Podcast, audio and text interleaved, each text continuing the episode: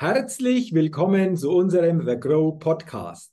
Mein Name ist Jürgen Zwickel. Ich bin Vortragsredner, Seminarleiter, Buchautor und freue mich, dass ich als Moderator den The Grow Podcast begleiten und mitgestalten darf und dabei spannende Interviews mit interessanten Persönlichkeiten führen kann. Und in dieser Folge, liebe Hörerinnen, lieber Hörer, wartet sicherlich wieder ein ganz spannendes und interessantes Interview auf Sie. Denn ich begrüße heute im The Grow Podcast Ralf Knoll. Lieber Ralf, herzlich willkommen im The Grow Podcast und schön, dass du dir die Zeit für unser Gespräch nimmst. Ja, vielen Dank. Ich freue mich auf das Interview. Vielen Dank, Jürgen. Ja, ich bin auch sehr, sehr gespannt und bevor wir starten, will ich dich noch kurz näher vorstellen, damit sich die Zuhörerinnen und Zuhörer auch ein Bild machen können. Sehr gerne. Ralf Knoll ist CEO von Inoptech. Da geht es um Innovation, Optics und Technology. Über das, aber sicherlich auch noch über vieles weitere Interessante wollen wir uns dann natürlich näher unterhalten nach dieser Get-to-Know-Fragerunde zu Beginn unseres Gespräches. Fünf Fragen an dich, lieber Ralf. Bin gespannt auf deine Antworten und wenn du soweit startklar bist, lass uns gerne mit der ersten Frage starten. Sehr gerne. Die erste Frage: Frühaufsteher oder Nachteule? Ja, also ich habe äh, seit mehr als 22 Jahren äh, Freiberuflichkeit natürlich auch die Freiheit mir erarbeitet, äh, aufzustehen, wann es mir so gerade reinpasst. Und ich weiß zufällig, dass der Chronotypus genetisch vererbt ist. Deswegen will ich mich da jetzt auch nicht zu sehr verbiegen. Das heißt, ehrlich gesagt, stehe ich öfter äh, ein bisschen später auf, äh, nutze dann aber auch den Abend sehr effektiv quasi fernab vom Tagesgeschäft, Geschäft, um Konzepte auszufeilen, neue Ideen zu generieren.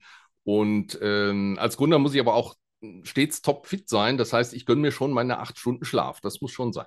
Okay, aber du hast so quasi den Zyklus an deinen eigenen Bedürfnissen hin ausgerichtet, um da einfach auch insgesamt so das Bestmöglichste äh, aus dieser Zeit dann für dich auch äh, machen zu können. Richtig, ich habe das schon für mich so optimiert. Ja, ja wunderbar. Dann lass uns gerne zur zweiten Frage kommen. Was ist denn dein Geheimtipp, um auf neue Ideen zu kommen? Ja, da fragst du jetzt zufällig genau den richtigen, ja. weil das exakt äh, 22 Jahre lang mein Beratungsschwerpunkt war, nämlich Innovationsmanagement-Methoden an Kunden zu vermitteln. Ähm, das heißt, neben der Auswahlmethodik von Ideen gibt es eben auch die sogenannte Ideengenerierung, die man durchaus methodisch mit Kreativitätstechniken angehen kann. Äh, allerdings sind diese Kreativitätstechniken auch irgendwie eine Krücke für alle, die äh, quasi in der Bürozeit zum Erfinden verpflichtet werden, um es mal so ein bisschen provokant zu sagen. Also wer selber kreativ ist, braucht die nicht. Ja, das ist so meine These. Und äh, mein Geheimtipp eben für sogenannte Denkertypen, die also auch diese Methoden vielleicht gar nicht brauchen, ist ähm, eigentlich Einsamkeit, also bis hin zur Langeweile, ja, gepaart äh, mit langem Schlafen. Äh, wo das Ganze dann stattfindet, ist im Übrigen gar nicht so sehr entscheidend. Das kann in der Natur sein, das kann unter der Dusche sein oder das kann äh, im Bett kurz vor dem Aufstehen sein, so irgendwo zwischen Alpha- und Theta-Wellen, äh, was dann so eine Art Meditation im Grunde ist. Ähm, oder auch, was ich persönlich mag, ähm, ist die kinästhetische Auseinandersetzung mit der Umwelt, das heißt mit Wind und Regen oder allein am Strand sein, mit Wellenrauschen, mit Blick in die Weite. Das kann sehr anregend sein. Also für mich persönlich wäre wahrscheinlich Irland ideal. Je mehr es regnet, umso mehr Ideen kommen mir. Okay, also das ist auch spannend. Je mehr es regnet, desto mehr Ideen kommen wir, lieber Ralf. Diese Antwort gab es bisher noch nie bei dieser Frage, also von dem her schon bemerkenswert. Aber was ich feststelle, bei allem, was du geschildert hast, bedeutet es, eine Distanz aufzubauen zum ursächlichen Thema, um über diese Distanz einfach auch hier neue Möglichkeiten für sich dann erkennen zu können, oder? Genau, also das, was ich sagte zur Einsamkeit und Langeweile, führt im Grunde dazu, dass man vernetzter denkt, also holistischer denkt. Und ähm, äh, gut, es mag jetzt nicht auf jeden Menschen zutreffen, aber für mich oder für eine äh, spezielle Spezies, die sozusagen äh, kreativ von Natur aus denkt, da, da ist es oft so angelegt. Ja, ja. Okay, also wunderbar. Danke für, für deine Antwort. Äh, interessante Gedanken äh, waren hier enthalten. Das führt uns dann zur dritten Frage. Wenn du eine Sache in Deutschland ändern könntest, was wäre das? Ja, da gibt es natürlich jetzt viele Dinge. Ähm, ich habe mir überlegt, warum eigentlich nicht mal das Schulsystem ändern? Ähm, weg von einer Konditionierungsanstalt, in der sozusagen neue gehorsame Arbeitnehmer herangezüchtet werden, hin zu einer freiwilligen, liberalen, flexiblen, ja, äh, kreativen, demokratischen Lernumgebung, wo die Kinder sich über einen längeren Zeitraum einer Sache widmen können, den Lehrer beauftragen und einbestellen können, ähnlich wie man es von der Summerhill School aus England kennt. Dort ist das Stichwort Child Democracy. Ähm, heißt so viel, Kinder haben eine natürliche Neugierde, die in vielen Schulen abtrainiert und regelrecht zerstört wird. Ähm, auch über die Abschaffung der Schulpflicht muss in diesem Zusammenhang zumindest nachgedacht werden, denn die meisten Kinder wollen ja so oder so lernen, mhm. insbesondere wenn man ihnen klar macht, dass äh, dies für ihr zu zukünftiges äh, Leben wichtig ist. Und äh, später müssen natürlich auch Fachhochschulen und Abendschulen mit ähnlichen äh, Konzepten mitziehen. Und ähm, mit so einem Systemwechsel könnten übrigens auch mehr Verantwortung übernehmende Entrepreneure geschaffen werden, was ebenfalls äh, im Interesse eines Staates sein kann. Mhm. Ähm, übrigens ist das eine, das ist jetzt noch meine letzte und wichtige Anmerkung, übrigens ist das eine deutsche Erfindung aus der Gartenstadt Hellerau bei Dresden. Es äh, wird aus meiner Sicht also Zeit, äh, diese urtypischen deutschen Tugenden äh, mal wieder zu reimportieren. Mhm. Interessante Gedanken, die du auch hier äh, weitergibst, weil du hast es schon angesprochen, durch dieses ja, Konditionieren, wie du es genannt hast, ist es wahrscheinlich im Folge der Jahre einfach auch natürlich die Folge, dass diese Kreativität, diese Innovationskraft teilweise hier schon entsprechend eingeschränkt wird, oder? Das ist ja so quasi die Konsequenz, wenn ich das so richtig verstanden habe. Ja, es hat mehrere Ebenen. Äh, eine davon ist äh, tatsächlich auch natürlich gehorsam äh, zu sein ist was sehr Banales. Es ist immer wieder gefordert, auch im Job. Ja, wenn man einen Boss hat, muss man natürlich auch auf den Boss irgendwie hören. Das ist mal eine Facette. Dann gibt es die Facette des Lernens an sich. Äh, ich kann nicht äh, von acht bis neun Chemie machen, danach Englisch, danach Mathe. Das Gehirn ist überhaupt nicht so äh, verdrahtet, um so einen Prozess zu durchlaufen. Man muss normalerweise äh, drei Tage am Stück sich einer Sache widmen, das sagte ich ja. Und äh, die na natürliche Neugier der Kinder sorgt dann automatisch dafür, dass sie sich dann sozusagen ähm, ähm, ja, für die Sache so sehr interessieren, dass sie sich reinsteigern, sich das verfestigen kann. Äh, es gibt ja Lerntheorien, du kennst wahrscheinlich Tony Bazan, äh, Learn How to Learn. Also da müssen Proteine sozusagen äh, entstehen im Gehirn und das sind äh, langsame Prozesse und den Kindern macht es natürlich auch mehr Freude. Es ist natürlich auch ein absolut äh, liberaler Gedanke dahinter, äh, auch dann Verantwortung zu übernehmen. Also wenn ich sage, Lehrer einbestellen, das hört sich äh, witzig an. Gemeint ist, dass man einen, einen symbolischen Euro äh, in eine Dose tut und sozusagen die Dienstleistung des Lehrers bestellt. Das hat natürlich einen riesigen psychologischen Effekt als wenn der Lehrer als Master of Everything vorne steht und, und äh, ja, sozusagen den Ton schlägt, ja, den Ton angibt. Absolut. Anderer Ansatz, aber spannender Ansatz, der natürlich in der Folge auch das ein oder andere ganz anders sich entwickeln lassen würde. Also von dem her ja, wäre es also, sicher vielleicht interessant, es weiterzudenken oder da mal ranzugehen. Um mich selber ein bisschen zu rechtfertigen, ich habe natürlich vorher nachgeschaut, was aus den Kindern geworden ist. Und falls sich Zuhörer dafür interessieren, einfach mal googeln, Summerhill School und die Careers anschauen. Da sind Leute rausgekommen, die heute in Führungspositionen sind, die bei Harvard waren und so weiter. Das heißt, diese Idee, dass ähm, eventuell durch Chaos oder so etwas da nichts bei rauskommt, ähm, die ist total falsch. Es ist genau das Gegenteil. Also es werden wirklich tolle Leute da rauskommen. Okay, also danke nochmal für diese Ergänzung, weil darauf zielt es ja dann ab oder soll ja die Grundlage dafür geschaffen werden. Ähm, es gibt ja auch heute einfach immer wieder auch junge Menschen, die dann sagen, ich habe den Mut, ich gründe, ich gründe ein Start-up. Und es führt uns dann zur vierten Frage, Ralf bezüglich der Startups. Welches Startup hat dich denn kürzlich begeistert?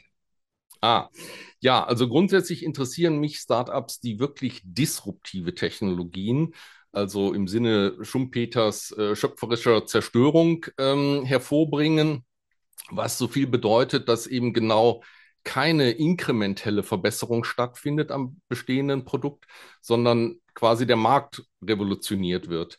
Und ähm, ich mache das mal kurz an einem Beispiel, vielleicht kennt auch nicht jeder Schumpeter. Also die Erfindung des Buchdrucks war so ein Ereignis, wo als Nebeneffekt ähm, das im Buch enthaltene Wissen sich schneller verbreiten konnte und eben auch demokratisiert werden konnte, so ähnlich wie das heute beim Internet äh, der Fall ist. Mhm.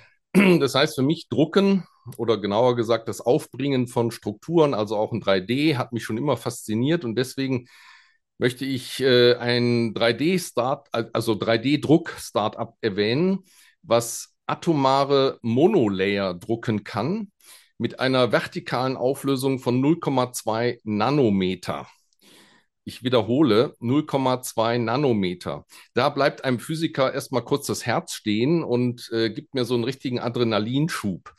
Äh, das Startup heißt Atlant 3D Nanosystems oder Nanosystem und es kann bis zu 450 verschiedene Materialien drucken. Das bedeutet, die könnten im Prinzip einen Mikrochip drucken. Wir kennen das Problem mit der äh, Lieferkette aus Taiwan, die unterbrochen war. Ich will jetzt nicht behaupten, dass das die Lösung ist, aber man könnte rein theoretisch einen Chip drucken. Und das ist so faszinierend. Das gab es praktisch noch nie. Das ist hochdisruptiv. Und äh, was mich ebenso fasziniert, ist die Teambuilding-Methode. Äh, nämlich europäisch, international, wo die Besten ihres Faches zusammengeholt werden.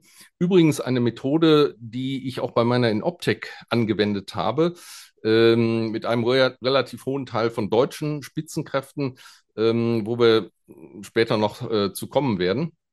Und ähm, wenn ich das noch vielleicht hinterher schieben darf, noch ein zweites Startup, was ebenfalls extrem disruptiv ist, deswegen muss ich es einfach erwähnen.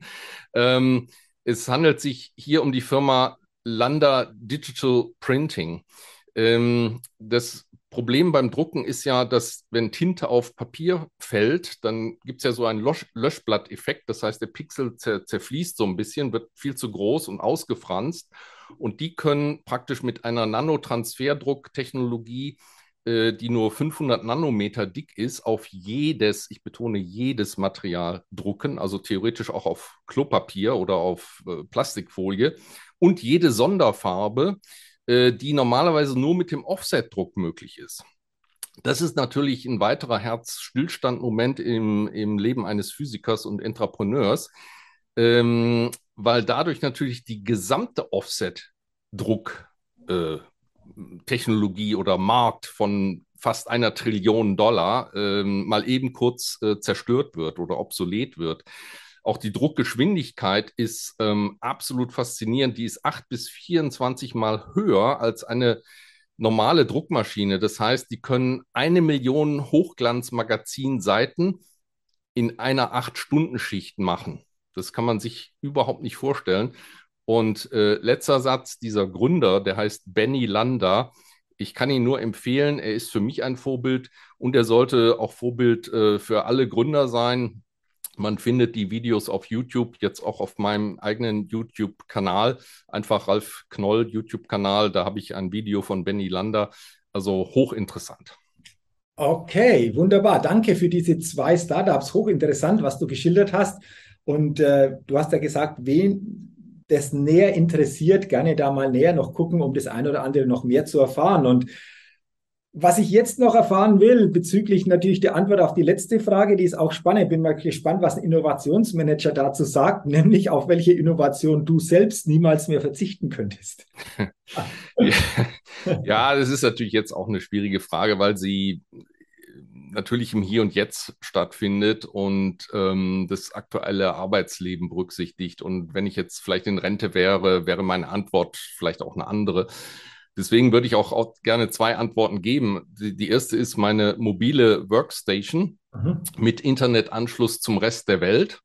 Das heißt, ähm, ich brauche natürlich auch als ähm, jemand, der Simulationen fährt, der rechenintensive Sachen auf dem Rechner hat, äh, wirklich eine Workstation. Und ich bin jetzt froh, dass es die auch mobil gibt in Form eines Laptops. Das heißt, ich kann sie überall mit hinnehmen. Und Internetanschluss, weil ich brauche den Kontakt zum, zum Rest der Welt. Ja, das, das geht ja gar nicht anders. Und ähm, wenn hier mal irgendwann die Lichter ausgehen, dann würde ich es reduzieren auf äh, Papier und Bleistift. Okay. Immer noch eine gute Variante, wenn gar nichts mehr geht. Papier und Bleistift. Aber ich glaube, das sind ähm, die Innovationen, die du genannt hast, für uns alle oder für die meisten natürlich etwas, was heute ähm, dazugehört, wo wir uns häufig das ohne dem schon gar nicht mehr richtig vorstellen können. Jeder natürlich in seiner eigenen Art, aber ich glaube, das macht es natürlich für uns alle einfach auch leichter, mit den täglichen Informationen oder mit dem, was wir tun, entsprechend dann anders umgehen zu können. Lieber Ralf, herzlichen Dank für deine spannenden Antworten in dieser Get-to-Know-Fragerunde. Und wir wollen jetzt natürlich auch ein Stück weit noch über dich, über deine Tätigkeit, über das Thema Innovation vor allen Dingen auch sprechen. Und spannend ist natürlich, wie du zu dem gekommen bist, was du heute magst, also wie deine Historie aussieht. Willst du darüber einfach mal kurz gerne das weitergeben, wie so quasi dein historischer Weg verlaufen ist zu dem, zur Inoptech, wie sie heute entsprechend dasteht, beziehungsweise was du heute machst? Ja, sehr gerne. Also historisch gesehen bin ich gelernter äh, Physiker der technischen angewandten Physik und habe nebenbei Elektrotechnik studiert, habe dann in UK noch einen zweiten Master in Photonik gemacht. Das ist die Mischung aus Optik und Elektronik. Habe noch ein bisschen in Harvard Philosophie studiert und so weiter, also kurze Summer School, aber immerhin ein Startpunkt, um damit anzudeuten, dass ich mich schon immer eigentlich für viele Dinge interessiert habe. Ich war nie so wirklich monokausal oder in einer bestimmten Richtung unterwegs. Natürlich muss man sich im Leben dann auch irgendwo fokussieren. Und der nächste Punkt war dann äh, Innovationsmanagement seit dem Jahr 2000. Das heißt, ich bin seit 22 Jahren äh, selbstständig. Ähm, das muss man auch erstmal so hinkriegen. Im Bereich Innovationsmanagement ist es nämlich so, dass nicht alle große Firmen ähm, das benötigen. Also die sagen dann oft, ja, what's the problem? Wir haben einen eigenen Lehrstuhl an der TU München, also wir brauchen dich gar nicht. Also habe ich mich ähm, auf den Mittelstand fokussiert und habe denen die Methoden beigebracht, wie man abschätzen kann, was ist eigentlich eine gute Idee, was ist eine schlechte Idee. Da gibt es äh, Tools dafür, also nicht der am lautesten schreit, sondern man kann es versuchen zu objektivieren. Und äh, dazu gehörten eben auch diese Kreativ äh, Kreativitätsmethodiken, die ich schon erwähnt habe. Ja, und dann ging es halt weiter äh, bis hin zu einem Anruf von Venture Capital. Auch für diese Klientel habe ich gearbeitet. Da gab es dann einen Call Richtung Dortmund zu einem Laser-Startup, ähm, wo ich einen Turnaround herbeiführen durfte. Und nach zwei Jahren harter Arbeit als Interimsmanager äh, ähm, ja, war es dann so, dass das Unternehmen nach USA verkauft worden ist. Ich hatte in meinem Team Physiker, Optiker, CNC, äh, also sprich äh, Konstrukteure ähm, und, und Elektrotechniker, natürlich auch Softwareleute. Und die wollten nicht nach USA. Ich habe dann die Frage gestellt, wer will, wer will jetzt darüber? Und da war Schweigen im Walde. Und dann habe ich gesagt, Leute, ich habe eine eigene Idee. Das ist zwar jetzt kein Laser, aber äh, diese elektronische Brille enthält alle Komponenten, die ihr kennt, nämlich Optik, Mikroprozessoren, Software, Kunststoffe. Ähm, es ist ein Hightech-Projekt. Wer will mitmachen? Und dann haben sich tatsächlich ein paar gemeldet. Und das war im Grunde der Startpunkt von der Inoptech. Also die Inoptech ist quasi entstanden aus einem auslaufenden Venture Capital Mandat, wenn man so will. Mhm. Okay. Und das war dann sozusagen der Startpunkt, ja. Okay, also ganz, ganz spannend, äh, diese Historie. Lieber Ralf, äh, jetzt will ich einfach mal nachfragen. Du hast nämlich gesagt, es gibt auch natürlich Möglichkeiten, gute Ideen von weniger guten Ideen zu unterscheiden. Willst du da mal noch mal kurz weitergeben, wie, wie das zumindest mal von, vom Grundsatz her aussehen könnte, was es da zu beachten gilt? Ja, also auch das Thema hat natürlich viele Facetten. Ähm, da gibt es einmal die Tools, die man anwendet, wie zum Beispiel eine Value-Benefit äh, Analysis, äh, VBA genannt. Die kann man auch in Excel machen. Das ist im Grunde eine Gewichtungsmethode, äh, wo man äh, Punkte vergibt für Kriterien und ähm, dann merkt man unter dem Strich sozusagen, wo die, wo die beste Idee ist. Das ist aber jetzt wirklich nur eine Methode. Ich könnte wahrscheinlich noch äh, zehn andere nennen. Und warum ist das so? Warum so viele Methoden? Weil es gibt welche, die orientieren sich natürlich äh, sinnvollerweise und richtigerweise am Kunden. Ja, äh, das heißt, ich, ich muss im Grunde dann noch andere Methoden mit einbeziehen, wie zum Beispiel eine Delphi-Sitzung. Delphi-Sitzung heißt, ich frage nicht den Durchschnitts Endkundenverbraucher, sondern spezialisierte Verbraucher, auch Journalisten von Fachzeitschriften oder Leute, die sich schon länger mit diesem Thema etwas auseinandergesetzt haben und ähm, äh, ziehe diese Ergebnisse dann zum Beispiel mit in diese Value-Benefit-Analysis mit ein, mhm. sodass ich das nicht am grünen Tisch mache, sondern in der Wechselwirkung vielleicht auch mit einer Feedback-Loop, noch einer zweiten Iteration, äh, mit dem Markt, mit Experten und ähm, ja, da gibt es äh, eben auch viele, viele andere Methoden, die werden wir jetzt heute nicht schaffen. Aber das ist ein, äh, einfach ein komplexes Thema auch wo man jetzt nicht sagen kann, okay, nimm die Methode A und dann kommt da was bei raus. Man muss immer, ähm, ich mache mal ein schönes Beispiel. Wenn du zum Zahnarzt gehst, dann hat er da so ungefähr 1000 Tools in seinen Schubladen liegen. Und bevor er ein Tool benutzt, ähm, muss er ja erstmal sehr genau überlegen, wo du dein Problem hast. Ist es ein kleines Loch, ein großes Loch oder muss da nur was poliert werden? Und so muss man sich Innovationsmanagement auch vorstellen. Es ist ein riesiger Toolkoffer und es braucht alleine schon mal ein, zwei Tage, bis überhaupt klar ist, welches Tool ich benutze. Auch mhm. das ist eine Leistung, die ich letztendlich angeboten habe und die auch immer sehr gut angekommen ist. Mhm. Okay, also ein komplexerer Vorgang, wenn ich Absolut. das verstehe. Ähm, nachvollziehbar, aber lass uns nochmal auch darüber sprechen, aus deiner Sicht, wie wichtig sind denn jetzt und auf die Zukunft bezogen Innovationen für die Firmen, für die Unternehmen selbst? Ist das eine wichtige Währung für die Zukunft? Ja, äh, also absolut. IP-Rechte sind praktisch das neue Gold oder das neue Öl. Also wenn wir, was heißt wir? Ich bin immer sehr vorsichtig mit dem Wort wir, weil es kann heißen wir Deutsche oder wir Europäer oder wir auf dieser Welt. Ähm, deswegen, ich bin eigentlich ein, ein Vermeider dieses Wortes, aber ich bleibe jetzt mal im Rahmen von The Grow, ähm, die mhm. sehr viel Wert legen auf ähm, ja, die Dachregion, ähm, wenn nicht sogar mit Schwerpunkt Bayern, wo die beiden Gründer ja her sind.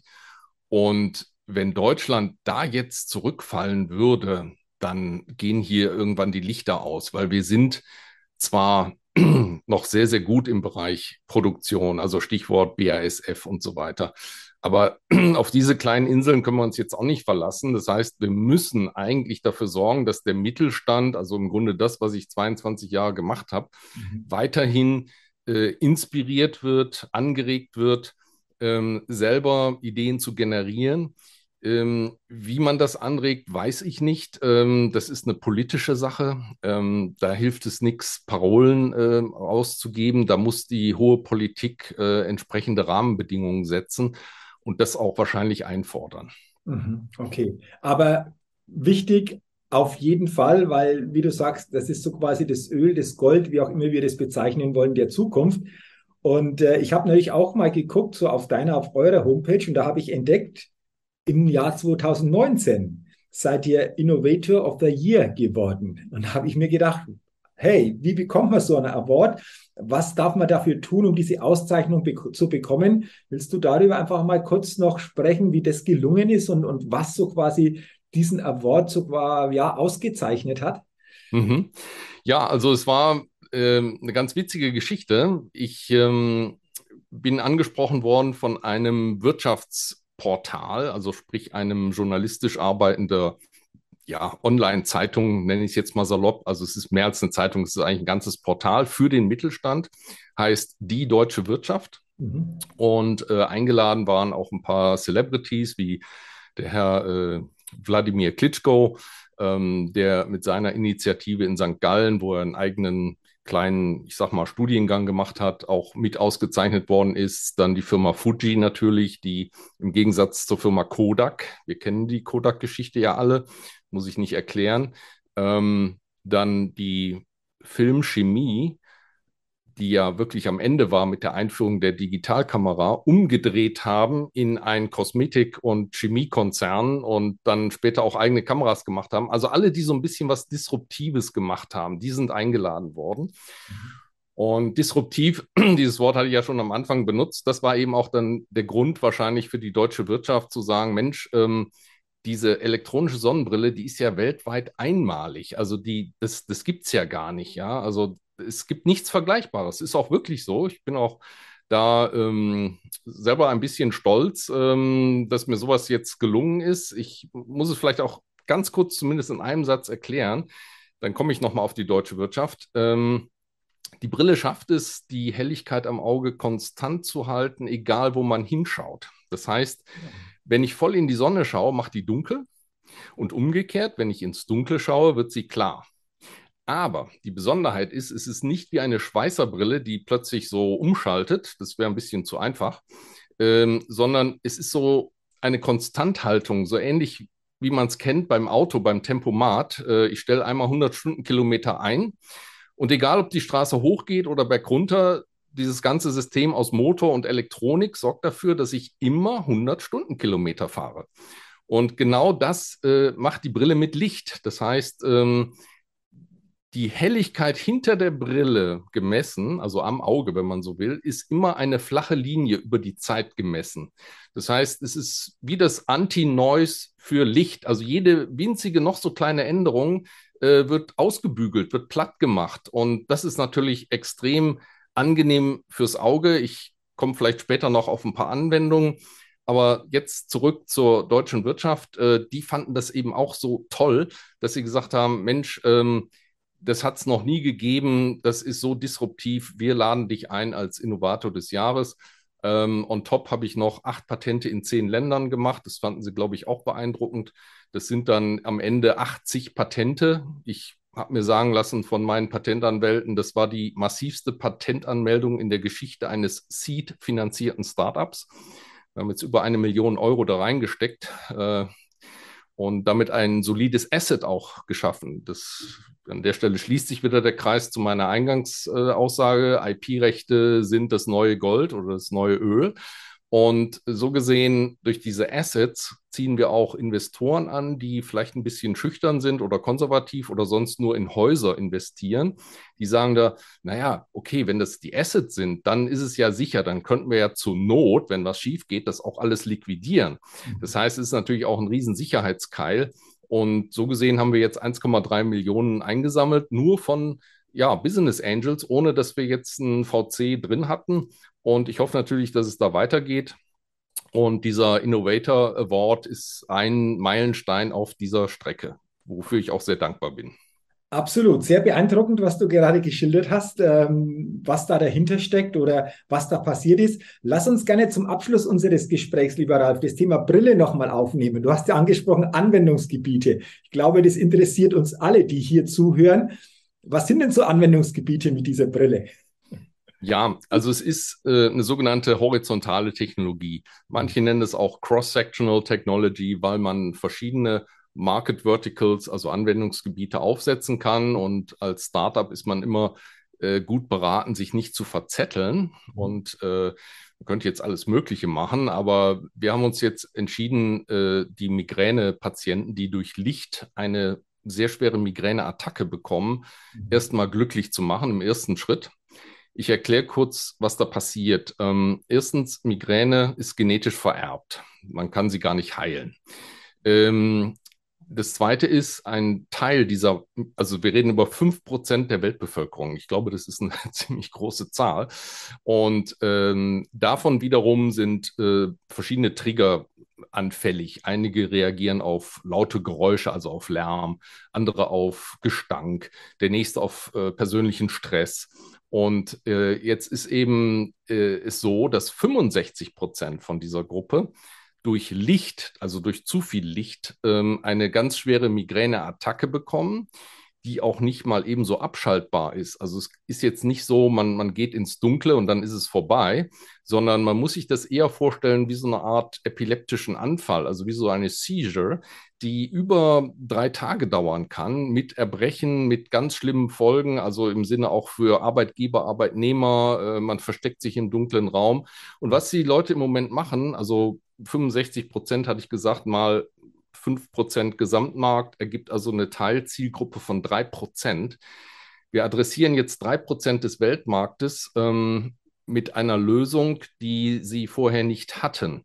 Sie nehmen ansonsten Opioide oder fummeln mit vier verschiedenen Sonnenbrillen rum, in verschiedenen Tönungsstärken. Das heißt, sie haben eine sehr leichte Sonnenbrille für innen drin irgendwo und sobald sie rausgehen, wechseln sie auf eine sehr, sehr viel dunklere Brille, also wie so eine Gletscherbrille im Grunde. Und dieses Hin- und Herfummeln von Brillen ist natürlich komplett nervig, weil sie diesen Wechsel auch noch mit geschlossenen Augen machen. Also das kann man sich gar nicht vorstellen. Die machen die Augen zu, um die Brillen zu wechseln. Mhm. Das ist gefährlich, das ist nervig. Und ich habe zu denen gesagt, hey Leute, wie wäre es denn eigentlich, wenn wir eine All-in-One-Lösung haben, wo ihr praktisch nur noch eine Brille äh, habt und ihr habt sowieso schon vier, für vier Brillen Geld ausgegeben, viermal 100 Euro. Weil es sind ja auch junge Leute, 18-jährige Frauen, ja, die ähm, auch fashion-sensitive sind und dann haben sie vielleicht viermal Ray-Ban oder irgend sowas gekauft und haben schon ihre 400 Euro ausgegeben und für fast den gleichen Preis plus ein bisschen Premium obendrauf, also sagen wir 600 Euro, ähm, können wir die glücklich machen und der, das Marktfeedback ist tatsächlich so, dass sie sagen, ja, her damit. Ähm, das ist genau das, was wir brauchen. Warum? Und jetzt letzter Satz, das ist eigentlich die, der Witz bei der Geschichte die persönliche Triggerschwelle, wo diese Migräne einsetzt, die ist oft bekannt. Die wissen das ungefähr. Das ist so dann vielleicht bei 5000 Lux oder so. Und dann sage ich denen, hey, stell doch einfach auf der Handy-App ein 2000 Lux. Dann mhm. hast du genügend Safety-Abstand, äh, Safety-Margin zu den 5000 und ich garantiere dir, im, im Wortsinne garantiere, dass du nie mehr durch Licht eine Migräneattacke bekommst. Und das ist eben das Schöne bei der Brille, dass sie das wirklich konstant hält und dieser äh, Triggerbereich, der persönliche Triggerbereich niemals erreicht wird. Ja, da kommen die gar nicht hin. Und okay. das ist natürlich ähm, ähm, äh, komplett die Peter Thiel-Methode. Äh, der sagt zwei Sätze. Der erste lautet: äh, Competition is only for losers. Äh, und der zweite heißt: äh, Go into a niche of a niche where nobody wants to go, but then do it worldwide. So, und damit ist quasi die Vorvoraussetzungen, wie sie Peter Thiel beschrieben hat, äh, erfüllt. Und ich hoffe, dass wir in diesem Migränemarkt sehr, sehr viel Geld verdienen können und auch viele Menschen äh, ja, glücklich machen werden. Absolut. Also sehr beeindruckend, was du da geschildert hast, ähm, welche Innovation dahinter steckt. Vor allen Dingen diese zwei Gedanken, die du jetzt am Ende weitergegeben hast. Ich glaube, ist etwas, was jeder für sich mitnehmen kann, was letztendlich für Voraussetzungen gegeben sein müssen. Ich fand unser Gespräch, äh, lieber Ralf, sehr, sehr faszinierend. Vor allen Dingen deine Art, über Innovation zu denken die Möglichkeit, die du selbst im Laufe der Jahre geschaffen hast mit den Patenten, mit den Möglichkeiten. Du hast dieses Thema, diese Brille sehr intensiv vorgestellt. Wünsche dir, wünsche euch natürlich viel Erfolg.